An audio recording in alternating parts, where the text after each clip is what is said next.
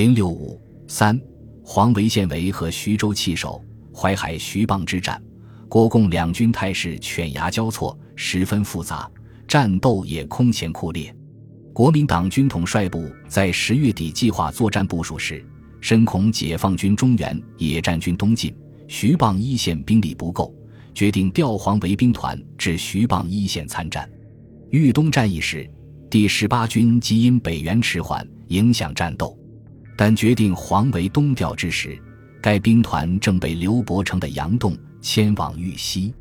黄维兵团回师雀山驻马店整理后。于十一月八日才开始东进，未能按原定的十一月十日到达太和、阜阳地区集中。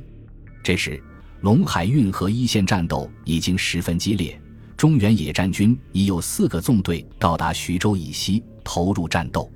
黄维兵团东进时间已经嫌晚。早在十一月一日，中共中央军委已接获白崇禧命令黄维兵团东进的情报，即指示中野。既要牵制邱兵团不能东援，又要阻击黄维兵团，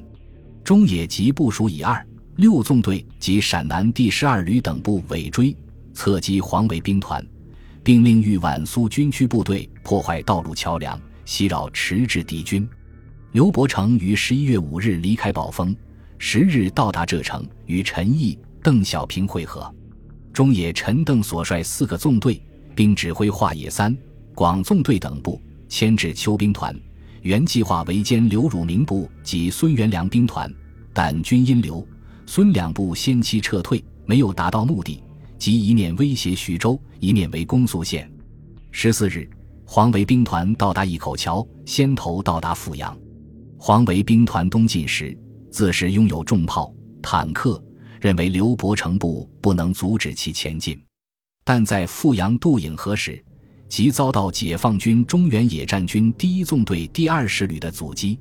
是日，中原野战军刘伯承、陈毅、邓小平从当面敌情出发，认为黄维兵团处在远道疲惫、脱离后方之运动中，一个军尚未到达，态势孤立，向中央军委建议集结他们所指挥的八个纵队兵力，歼击黄维为上策。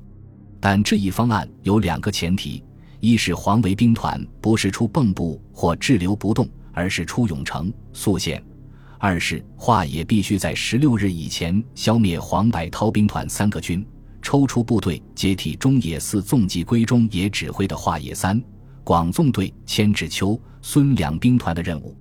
但一则敌军动态尚未明了，二则黄百韬兵团抵抗顽强，华野未能迅速解决战斗，而且要求调三。广两纵归海建制，所以中野仍只能在南线担任牵制阻击任务。黄维兵团虽然是美式机械化重装备，但战地道路不良，河道阻隔，且步兵未能使用汽车运输，结果反而行动迟缓，不能轻装迅速前进。十八日，黄维兵团到达蒙城，中野第一纵队已经在涡河北岸布防。黄维兵团先头第十八军即实施攻击，强渡涡河。是日，国民党军统帅部判断解放军全面退却，邱、李兵团向大许家进击。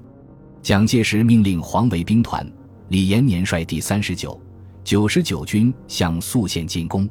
黄维鉴于中原野战军主力已经在涡河一线布防，尾追部队自西北侧威胁兵团，而兵团的第二梯队。即第八十五军及所附第十八军后调师尚未赶到，即在蒙城观察形势，一方面等待后续部队，一方面向统帅部要求向蚌埠靠拢，仅以小部队出击，对解放军进行侦察。但徐州一线战斗十分激烈，统帅部要求黄维按原定路线继续挺进。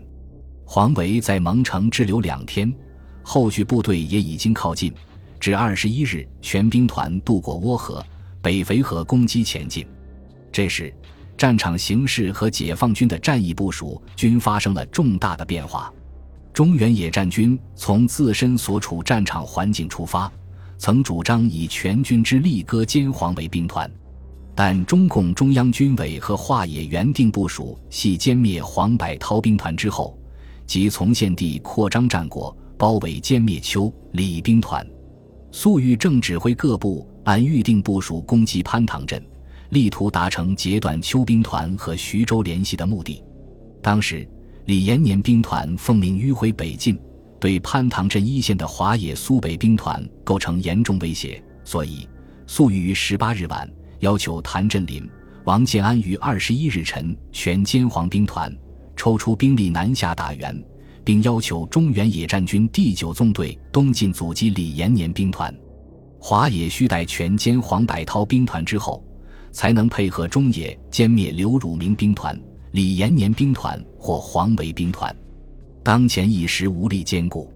刘伯承鉴于本军六个纵队兵员不足，除四纵外军六个团，九纵只来五个团，平均每纵不到二万人，炮兵很弱，同时阻击黄维兵团和刘汝明。李延年兵团兵力分散，难以兼顾，因此于十九日部署主力第三、四纵队阻击黄维兵团，希望集中五个纵队先割歼黄维兵团一两个军。除按照华野要求以中野第九纵队牵制李延年兵团外，要求华野能以自身力量对付李延年兵团。同时，对北线作战，刘伯承认为。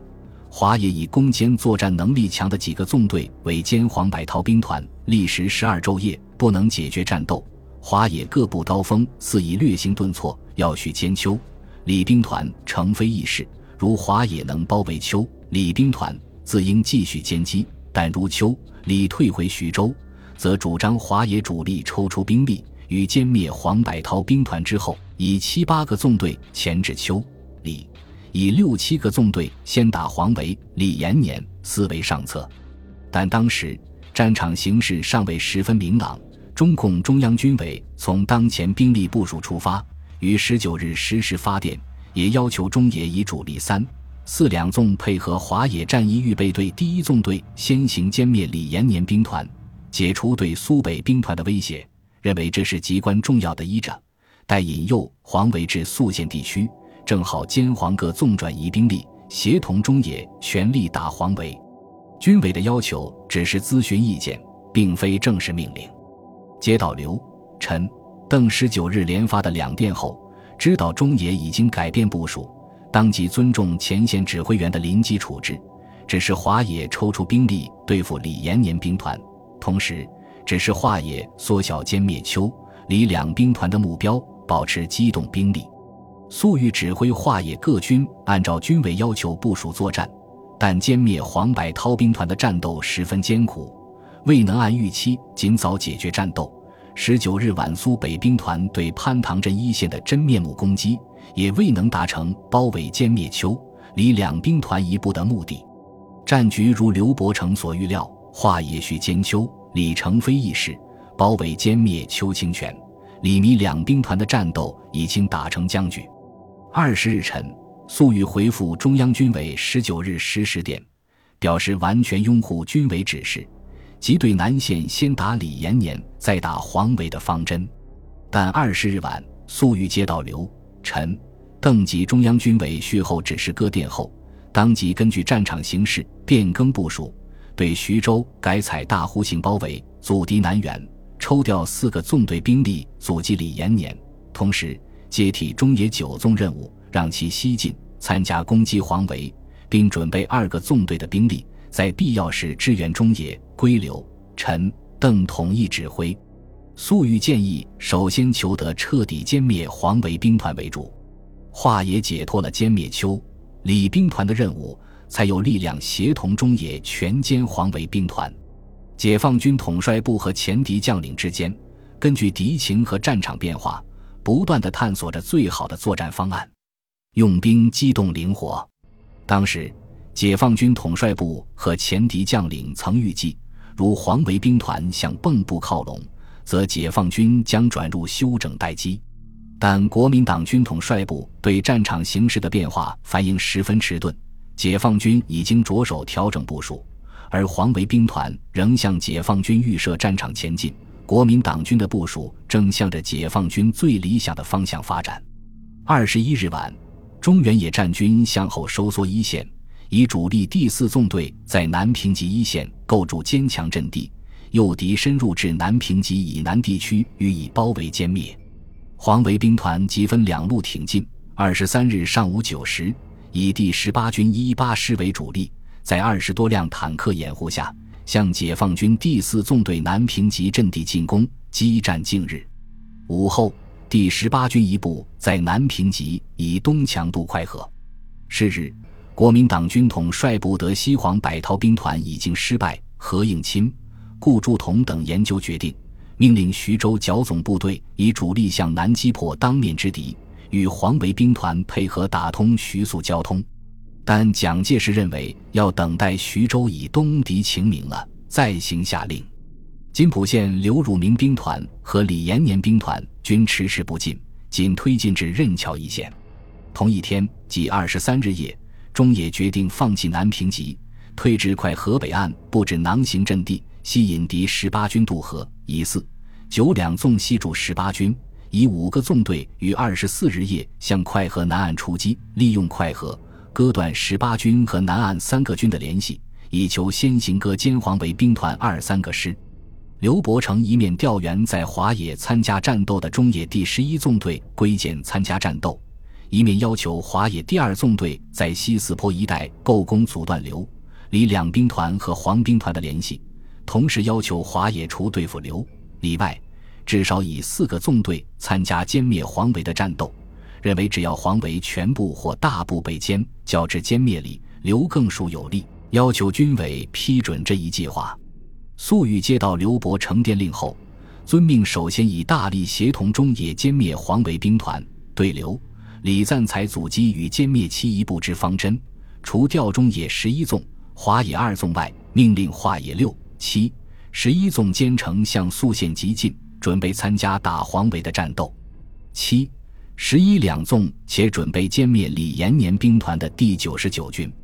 与此同时，中央军委接到刘伯承等电报后。即于二十四日十五时复电批准，完全同意先打黄维，并授权情况紧急时机，一切由刘晨等临机处置，不要请示。解放军统帅部和前敌将领之间，由于军情飘忽而犹豫不定的作战方针，至此取得了高度的一致。本集播放完毕，感谢您的收听，喜欢请订阅加关注，主页有更多精彩内容。